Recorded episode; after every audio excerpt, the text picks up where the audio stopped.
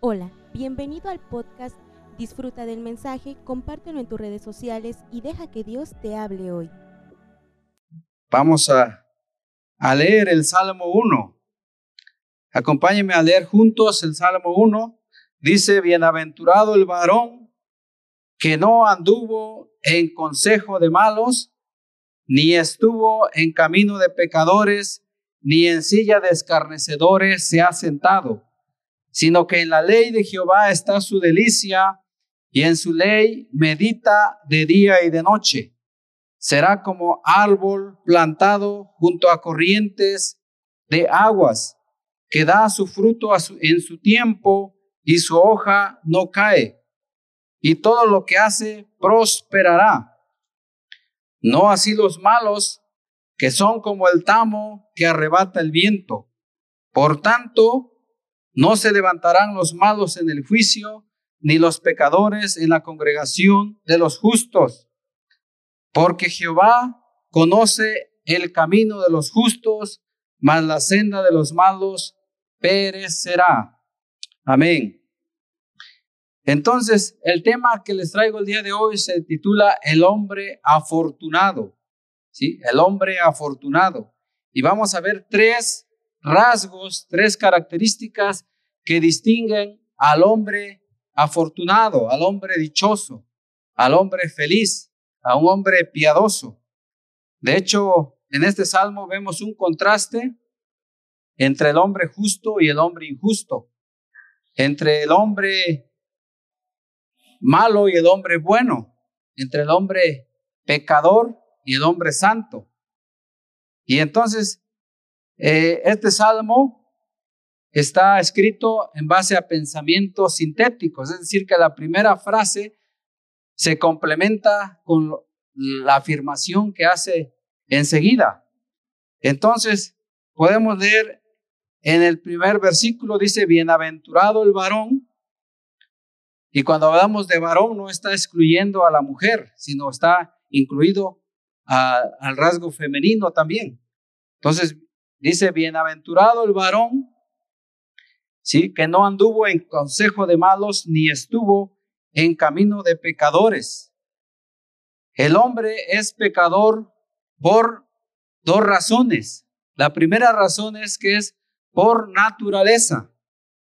Si desde la caída original el hombre cuando pecó, se corrompió todo su ser. Dios le dio tres facultades, la capacidad de pensar en el área cognitiva. Le dio también la capacidad de sentir, por eso tiene emociones. Y también le dio la capacidad de decidir, por eso cuenta con una voluntad. Pero el hombre decidió independizarse y vivir a su manera. Cuando Dios lo probó en el jardín del Edén. Con una simple advertencia, el hombre decidió desobedecer. Por eso también el hombre, todo el ser humano, es pecador por voluntad, por naturaleza, porque se transmite el pecado a través de generación en generación, a través de la genética, pero también por voluntad, porque el hombre se ha decidido rebelar en contra de la voluntad de Dios. Pero la buena noticia que tenemos acá es que un hombre que es pecador, y usted y yo en algún momento estuvimos en esa condición, a veces cuando oramos decimos, perdónanos Señor porque somos pecadores, pero a la luz de la escritura, el creyente ya no está en ese estado de pecado, sino un hombre que se ha arrepentido y ha pedido perdón por sus pecados y ha creído en Jesucristo, pasa de ese estado de tinieblas, de ese estado de miseria, de ese estado de podredumbre, de corrupción, de pecado, a un estado de luz, dice la Biblia, a un estado en el que ya es santo. Amén. Por eso un hombre cuando cree en Cristo y es lavado con su sangre, pasa a ser un hombre bienaventurado, es un hombre piadoso, y es el que está describiendo aquí. De hecho, bienaventurado viene del hebreo que se titula Asher. Asher, usted lo puede anotar. ¿Sí? A-S-H-E-R. Asher significa feliz. ¿sí? Es un hombre afortunado, dichoso. Y el, eh, usted es un hombre bienaventurado. ¿Por qué? Dice aquí nos da tres razones. Pero también porque no se conforma a los falsos valores del mundo. De hecho, la Biblia nos dice que no nos debemos de conformar a este siglo, sino que debemos de ser transformados por medio de la renovación de nuestro entendimiento. Entonces, aquí tenemos qué es lo que hace este varón que dice que no acepta los consejos de los impíos, no participa de sus costumbres y tampoco adopta la peor de sus actitudes, que es cuando ya se burla. Estaba yo escuchando en la noticia que a unas jovencitas de una universidad fueron atrapadas por dos jóvenes que estaban involucrados en una red de trata de personas. Ellos los, las elegían y las invitaban a fiestas y de ahí las explotaban sexualmente. Entonces podemos ver que estas mujeres fueron engañadas. Y es que en esta red de trata de personas, porque así ahora se le conoce, antes se le decía la trata de blancas, porque solamente comerciaban con mujeres de piel blanca que eran llevadas a, Asia, sobre todo porque allá hay muchos arenes, pero después ya empezaron a comerciar con todo tipo de mujer. Entonces, estos, estas personas ven a la mujer como un negocio. De hecho, se le llama la nueva droga del siglo XXI. Y todo pecado, todo delito nace de la manera de pensar, porque ven a la mujer solamente como un objeto sexual que está diseñada para dar placer. Únicamente es vista de esa manera, sí, con un valor inferior. Por eso los impíos, los injustos, se conducen con esos valores del hedonismo. Para ellos su fin principal es el placer. Por eso dicen, si sientes, hazlo. Solamente si sientes, hazlo. Por eso, para ello necesitamos que el hombre resista al pecado. Es el primer punto. El hombre debe de resistir al pecado. Debemos de oponernos. Debemos de, de estar firmes para oponernos a esas corrientes pecaminosas. El hombre de Dios el hombre justo, el hombre santo, el hombre piadoso, bienaventurado, debe de resistir al pecado en todas sus manifestaciones. Amén. Y para ello se necesita retener la palabra de Dios, como dice en el versículo 2, sino que la ley de Jehová está su delicia y en su ley medita de día y de noche. Dice, en la ley de Jehová está su delicia. Es decir, se refiere, cuando dice la ley, se refiere a toda la palabra de Dios. Dice, toda la escritura es inspirada por Dios y útil para enseñar, para redarguir, para corregir, para instruir en justicia. Amén. Por eso, el hombre justo no va a depender solamente de una o dos horas de enseñanza que reciba cada ocho días. Para llegar a este punto de meditar, necesita tener su devocional personal, o un devocional matrimonial, o un devocional familiar. Todos los días, desarrollar ese hábito. Si a, dicen los que estudian que para que puedas adquirir un hábito, necesitas hacerlo practicarlo 21 días seguidos. Entonces, el primer, lo que tenemos que hacer es establecer un horario fijo. Todos los días, si te levantas a las 5, a las 6 o a las 7, todos los días estudiar la escritura, primeramente. Algunos me dicen que lo hacen también por la noche. Está bien porque se va adentrando la palabra de Dios en la mente, en el subconsciente. Pero todos los días tener el hábito, tener la disciplina, un calendario, porque algunos dicen, yo nada más escucho las reflexiones, ¿sí? pero no, no es lo mismo como que cada quien medite en la escritura. ¿sí? Para ello, dice, primero lo tenemos que leer, después repetir. ¿sí? Repetir dos, tres veces hasta llegar al punto de memorizarlo. Y una vez que lo tengamos memorizada la escritura y los pasajes, entonces sí podemos llegar al punto de la meditación. Porque puedes hacerlo mientras estás haciendo otra ocupación. O si vas caminando, vas viajando, estás haciendo un quehacer doméstico o un trabajo en la que no se requiere usar mucho el razonamiento y que es de manera mecánica, ahí puedes tú pensar a propósito. Algunos dicen, usa la, frase, quiero pensar. Entonces yo lo interpreto como, decido pensar. ¿Cuántos pensamientos nos vienen a la cabeza durante el día?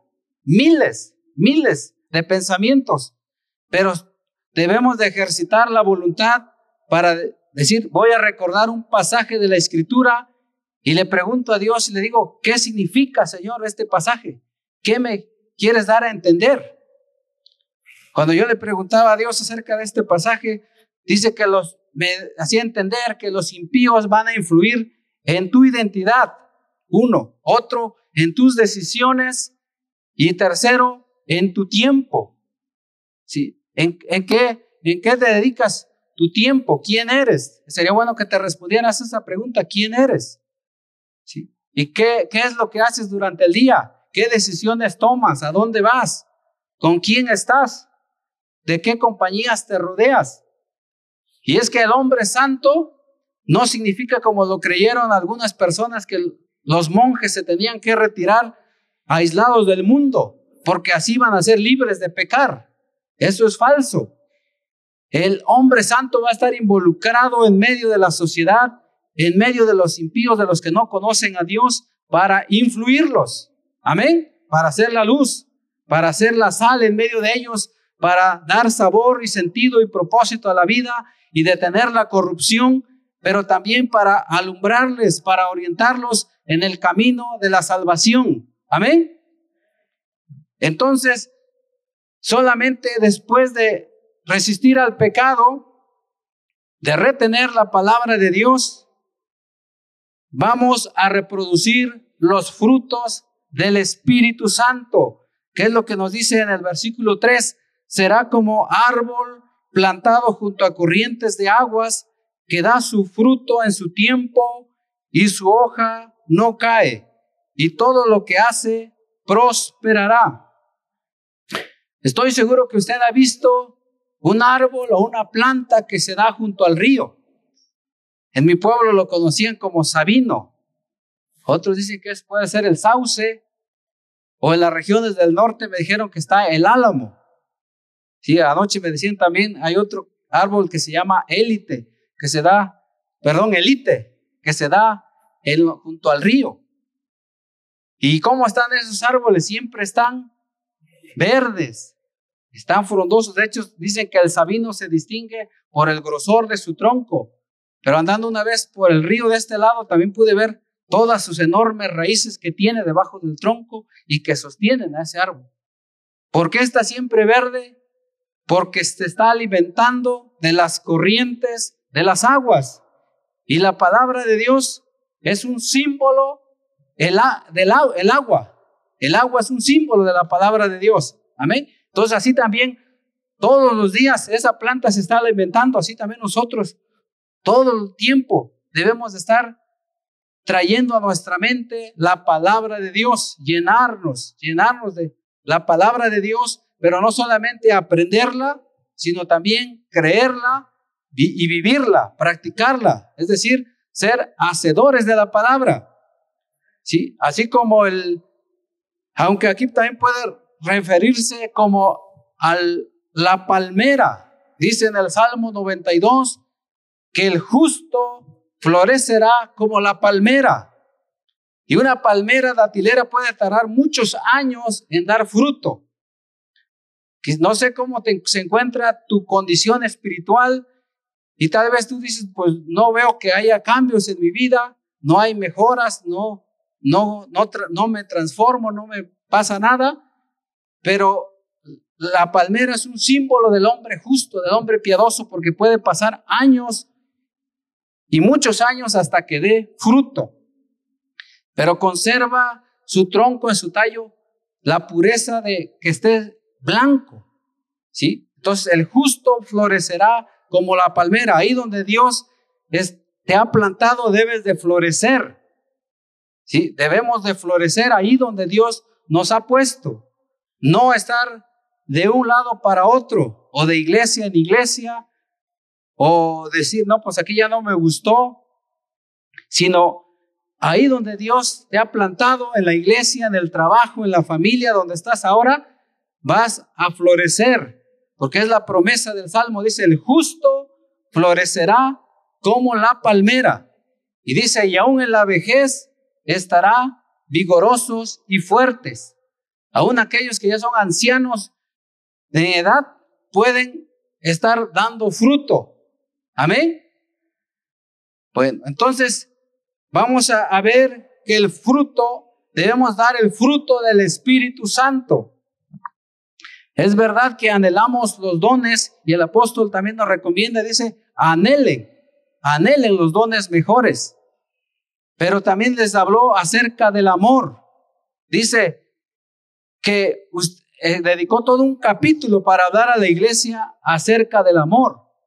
Sí, porque dice, si yo hablase lenguas humanas y angélicas, y si entiendo todos los misterios y tengo toda la fe, y aún si entrego mi cuerpo para ser quemado, pero no tengo amor, nada soy.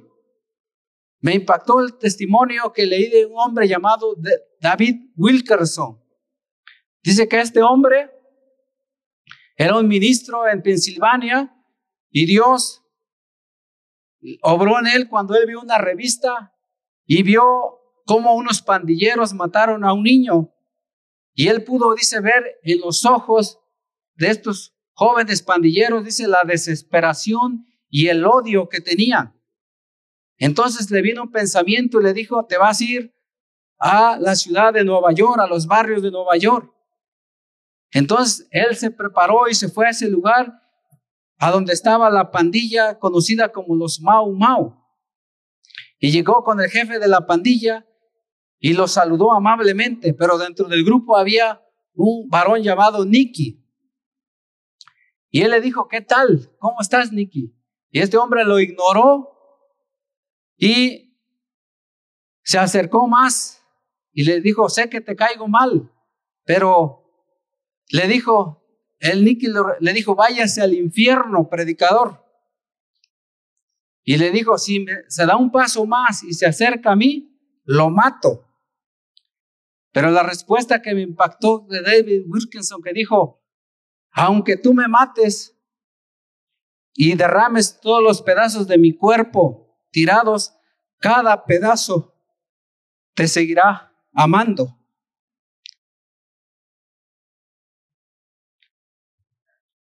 Entonces necesitamos desarrollar el fruto del amor, porque las almas se están perdiendo.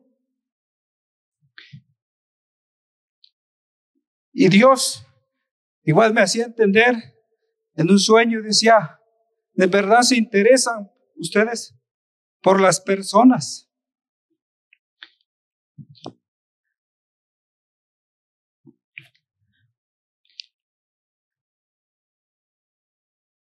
Entonces la gente cuando vea el amor, el amor que nos tenemos entre nosotros, va a ser atraída a los pecadores, van a ser salvos. Cuando vean que entre nosotros nos amamos y nos perdonamos.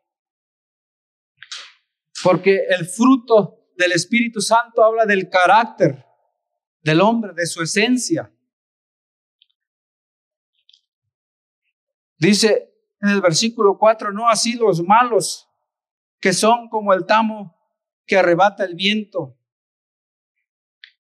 Que Dios nos libre de ser cristianos nominales. Escuché también la anécdota de un hombre, de un evangelista que le, le dijo a un hombre que se fue a trabajar a un campo maderable y le dijo, ten cuidado porque en ese lugar no quieren a los cristianos. Vas a ser perseguido. Y él le dijo, yo lo sé, pero yo, yo necesito el trabajo. Y entonces este hombre estuvo trabajando ahí, talando los árboles durante un año. Y al pasar el año le fue a decir, ¿qué pasó? ¿Cómo te va? ¿Cómo te trataron porque eres cristiano? Y él les dijo, ni siquiera saben, ni siquiera saben que soy cristiano. Entonces, que Dios nos libre de, de escondernos, de, de no mostrar quiénes somos cuando estamos entre la familia, entre nuestros vecinos, entre los compañeros de trabajo. Porque así, así, también puede ser, más daño hace una persona que se profesa ser creyente, que profesa ser cristiano, pero con sus hechos dice otra cosa. como dice la escritura, es piedra de tropiezo. Por eso seguimos leyendo la escritura, dice, por tanto, no se levantarán los malos en el juicio, ni los pecadores en la congregación de los justos. Es verdad que Dios ha guardado silencio ante el pecado del hombre muchas veces, pero también en la escritura encontramos que Dios ha derramado juicio y ha dado un escarmiento a las personas que han caído en el pecado por el amor al mundo, como la esposa de Lot, que fue petrificada, convertida en sal. Dios castigó la fornicación y la lascivia, la inmoralidad sexual. También la rebelión con el pueblo de Israel, la murmuración, la incredulidad, la codicia. En el Nuevo Testamento nos narra en el primer caso de la iglesia primitiva cuando estaba empezando a fundarse, la severidad del pecado ante Dios cuando derrama juicio en un matrimonio, en Ananías y Zafira que quisieron engañar a Dios, a la iglesia, a través de la mentira. Cayeron muertos al instante. Pero estos han sido juicios temporales. Todavía Dios ahora está como un Salvador, como un Redentor, Jesús, está con sus brazos extendidos, que nos recuerda que Él fue a la cruz del Calvario y que al ser clavado sus manos y sus pies derramó hasta la última gota de sangre. Y porque estamos en la dispensación de la gracia, todavía Él dice, vengan, vengan a mí. Todavía Él está haciendo ese llamado de gracia, pero viene un tiempo de juicio final. En Apocalipsis capítulo 20. Apocalipsis capítulo 20, 11 al 15 dice, y vi un gran trono blanco y al que estaba sentado en él, de delante del cual huyeron la tierra y el cielo, y ningún lugar se encontró para ellos. Y vi a los muertos grandes y pequeños de pie ante Dios, y los libros fueron abiertos, y otro libro fue abierto, el cual es el libro de la vida, y fueron juzgados los muertos por las cosas que estaban escritas en los libros, según sus obras. Y el mar entregó los muertos que había en él, y la muerte y el Hades entregaron los muertos que había en ellos, y fueron juzgados cada uno según sus obras. Y la muerte y el Hades fueron lanzados al lago de fuego. Esta es la muerte segunda. Y el que no halló inscrito en el libro de la vida fue lanzado al lago de fuego. En este día del juicio final, los pecadores van a querer esconderse cuando ya Jesús ya no venga como Salvador, sino va a venir como juez. Pero dice que no va a haber lugar porque el cielo y la tierra ya no van a estar para ese tiempo. Y Dios va a abrir sus libros, el libro de la vida, para ver quién aparece inscrito, pero también el libro de las obras, donde lleva escrito todos los hechos de los hombres impíos. Y entonces Dios los va a juzgar severamente porque dice que van a ser lanzados al lago de fuego. Para ese tiempo ya no va a haber oportunidad de arrepentirse. Y todo lo impío va a ser lanzado al lago de fuego. Aún Satanás mismo, la bestia, el falso profeta, van a ser lanzados eternamente en el lago de fuego, en un estado de condenación eterna. Terminamos en el Salmo 1, porque dice en el versículo 6, porque Jehová conoce el camino de los justos, mas la senda de los malos perecerá. Es una conclusión. Dios conoce a los que son sus hijos. Dios sabe quiénes son los que le son fieles. Pero dice que la senda de los malos va a perecer, es decir, van a ser destruidos. Dice la escritura hay camino que al hombre le parece derecho, pero su fin es camino de muerte. Y la muerte puede sorprender en cualquier momento. Veníamos de Chachuapa en el fin de semana y de regreso, cuando pasamos de ida estaba todo tranquilo y de regreso había una corriente enorme. Hay un río que atraviesa antes de llegar a Chachuapa. Estaba una corriente de agua lodosa, turbia.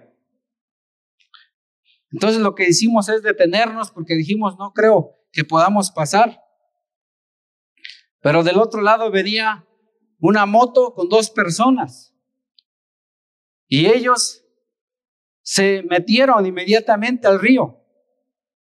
Pero los arrostró la corriente inmediatamente y como está en alto el vado, se fueron al, precipicio, a la corriente que cae. Entonces nosotros lo que hicimos fue ir a, a, dar parte a la autoridad municipal y ya estaba ahí alguien encargado y mientras tanto estábamos orando, Dios, que estas vidas se salven, que no mueran.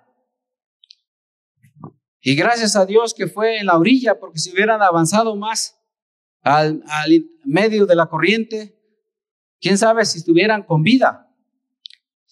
Y iban ebrios. Pero gracias a Dios, ya cuando nos veníamos, ya traían a uno de ellos y al otro lo habían llevado a, a Yucuita.